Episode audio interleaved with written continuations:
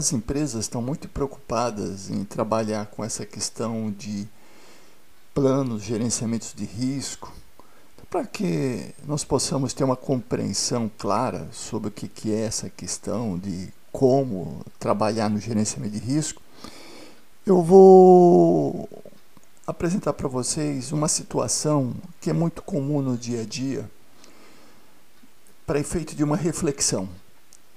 E a partir dessa situação vai ficar mais fácil entendermos essa questão de mitigar, plano de risco, né? como analisar isso. Muita, muitas pessoas que atravessam uma rua em pleno movimento de carros, é, sem observar, fora da faixa, sem observar o trânsito. Né? Então vamos, vamos pensar, refletir sobre essa questão. Né? Então nós temos lá um cruzamento com um semáforo. É, o semáforo está sempre aberto para o trânsito e as pessoas cismam de atravessar com sinal vermelho para elas, não está aberto para elas passar, e as pessoas atravessam a rua em pleno movimento de trânsito, né? É, e principalmente fora da faixa. Por uma infelicidade, uma dessas pessoas acaba sofrendo um acidente por um atropelamento né? porque a pessoa passou fora da faixa, o sinal não estava aberto para os carros, e um carro veio e atropelou e jogou essa pessoa longe. O que, que acontece com esta pessoa? Né? O que, que vai acontecer com essa pessoa? Ela vai ser socorrida e vamos identificar, você vai identificar qual é a situação dela, né? Tu vai para um hospital, ou muitas vezes nem vai para o hospital porque falece ali mesmo, né? vem a falecer ali decorrência do acidente, né? Ela pode ficar até paralítica, inválida, né? Bom, mas o que, que isso tem a ver com o gerenciamento de risco? Qual é o risco nessa história que eu comentei? Qual é o risco?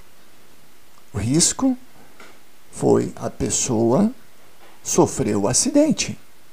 Né? Todo risco tem uma consequência, tem um efeito. Né? Então, esse risco tem um impacto na vida da pessoa. E qual é o impacto? Ou ela falece do acidente, ou ela vem a ter uma sequela que a inviabilize de trabalhar, de andar, de se movimentar. Então, isso é um efeito do risco, isso é o impacto do risco. Mas, como nós vemos que as pessoas gostam muito de atravessar todo dia pela rua sem se preocupar com o semáforo, com o carro, o semáforo está aberto para elas ou não, então a pergunta é qual a probabilidade de ocorrer esse acidente? Probabilidade, né? é muito alta, né? Porque isso se repete em todo dia, né? Então, olha, nós estamos vendo que o risco de se acidentar, tendo um impacto que é a perda da vida, ou a sua, ou ficar paralítica, né? É, por, esse, por esse efeito desse risco, tem uma probabilidade de ocorrência, que a probabilidade é altíssima, né? As pessoas não pensam, né? Preferem atravessar fora da faixa. É, e aí nós perguntamos, né? Qual foi a causa, né? Qual foi o evento que levou essas pessoas a correr esse risco? Então, qual foi a causa que levou essas pessoas a correr esse risco?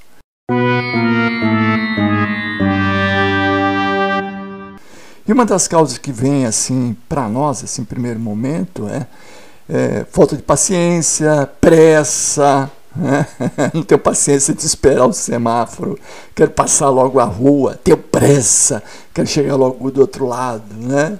É, então, nós estamos falando de eventos que são as causas geradoras do risco. Né? Então, vocês estão percebendo, nós já estamos aqui nesse, nesse exemplo, nessa história né, do acidente, é, passando para vocês que o gerenciamento de risco tem sempre um efeito. Né? O risco que as empresas precisam trabalhar é prevenir um efeito.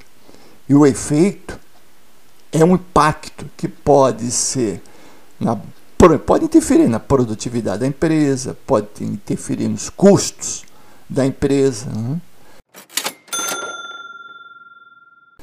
E aí nós que somos os usuários do serviço dessa empresa, vamos perceber isso na qualidade dos produtos que nós adquirimos, que começa a perder qualidade.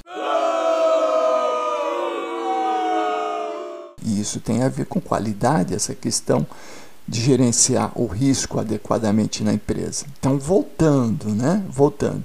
Então, se a empresa tem um risco, tem um efeito do risco. Né?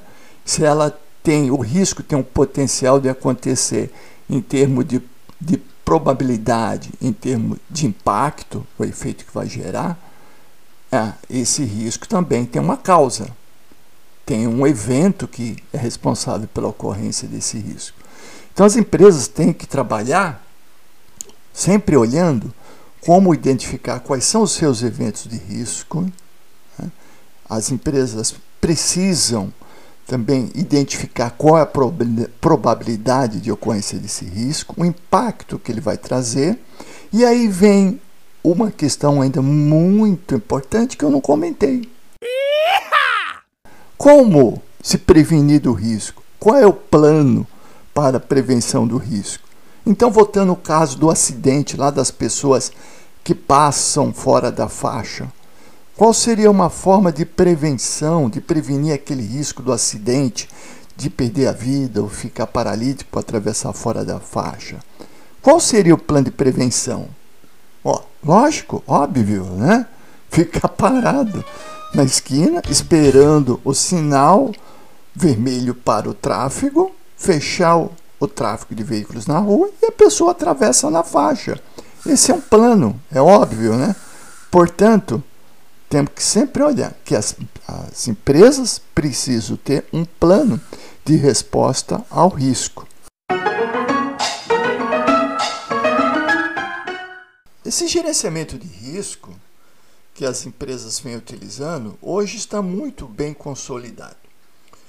É, temos que considerar que todo essa, esse pensamento de como gerenciar risco começou lá na década de 70, lá nos Estados Unidos quando o, as Forças Armadas, o Exército, a Marinha, a Aeronáutica, perceberam que havia necessidade de desenvolver planos de contenção de risco, seja lá para produção de armamento bélico, fosse para desenvolver um, um, avião caça, fosse para desenvolver um navio, um navio submarino, né? Uh, fosse para lançar um satélite, até mesmo todos os foguetes é, cápsulas espaciais do projeto Apollo foram muito focados, desenvolvidos em cima de gerenciamento de risco. Tem, tem cases muito, muito assim, bacanas comentando a respeito dessas prevenções. Né? Até porque ocorreram muitos acidentes também e se aprendeu que era importante ter, prevenir o risco e através de ações, adotando ações. Né? Ah, Aqui no Brasil, ah, para trabalhar com essa metodologia de gerenciamento de risco, é algo muito novo. Nós tivemos a introdução desse conhecimento na década de 90. E hoje esse conhecimento está tá bem pulverizado já na indústria civil, na engenharia, na, na indústria fabril, uh, até mesmo na área financeira, bancos utilizam gerenciamento de risco. Uh, como eu sou consultor uh, de implantação e manutenção do sistema de qualidade ISO 9001, um dos requisitos exigidos pela norma ISO 9001 nas empresas é que elas tenham um plano de prevenção de riscos. Né? E, como eu disse, metodologia já está bem definida. Então, isso quer dizer que a empresa precisa identificar seus eventos de risco, precisa qualificar esses riscos quanto ao seu impacto, quanto à probabilidade de ocorrência, precisa quantificá-los para saber qual é o peso dessas ocorrências, precisa desenvolver planos de mitigação, o plano preliminar, mitigação, transferir o risco, aceitar passivamente ou ativamente o risco. Então, essa metodologia já está bem difundida. Uh, com esse podcast, eu queria trazer para vocês essa percepção do que é um plano de risco e da importância de adotá-los. Né? Afinal, se nós, nós usuários de serviço, nós compradores de produtos industrializados, né, queremos ter o melhor produto ao nosso, nosso bem, para o nosso bem-estar, eles com certeza tiveram um plano de prevenção de risco, tanto para garantir que a empresa tenha um, uma resposta boa em termos dos seus custos, como garantir também que nós tenhamos satisfação com a qualidade daquilo que estamos consumindo. Yes! Agora que você já ouviu falar sobre risco, você já tem uma noção do que é risco. E fica aqui uma indagação.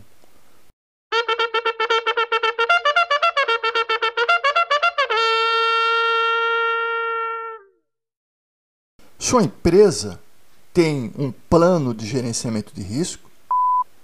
Ela gerencia o risco, reduzindo o impacto das perdas, é, melhorando a produtividade, a qualidade dos serviços que entrega ao cliente? A sua empresa trabalha prevenindo, identificando esse risco, prevenindo? Né?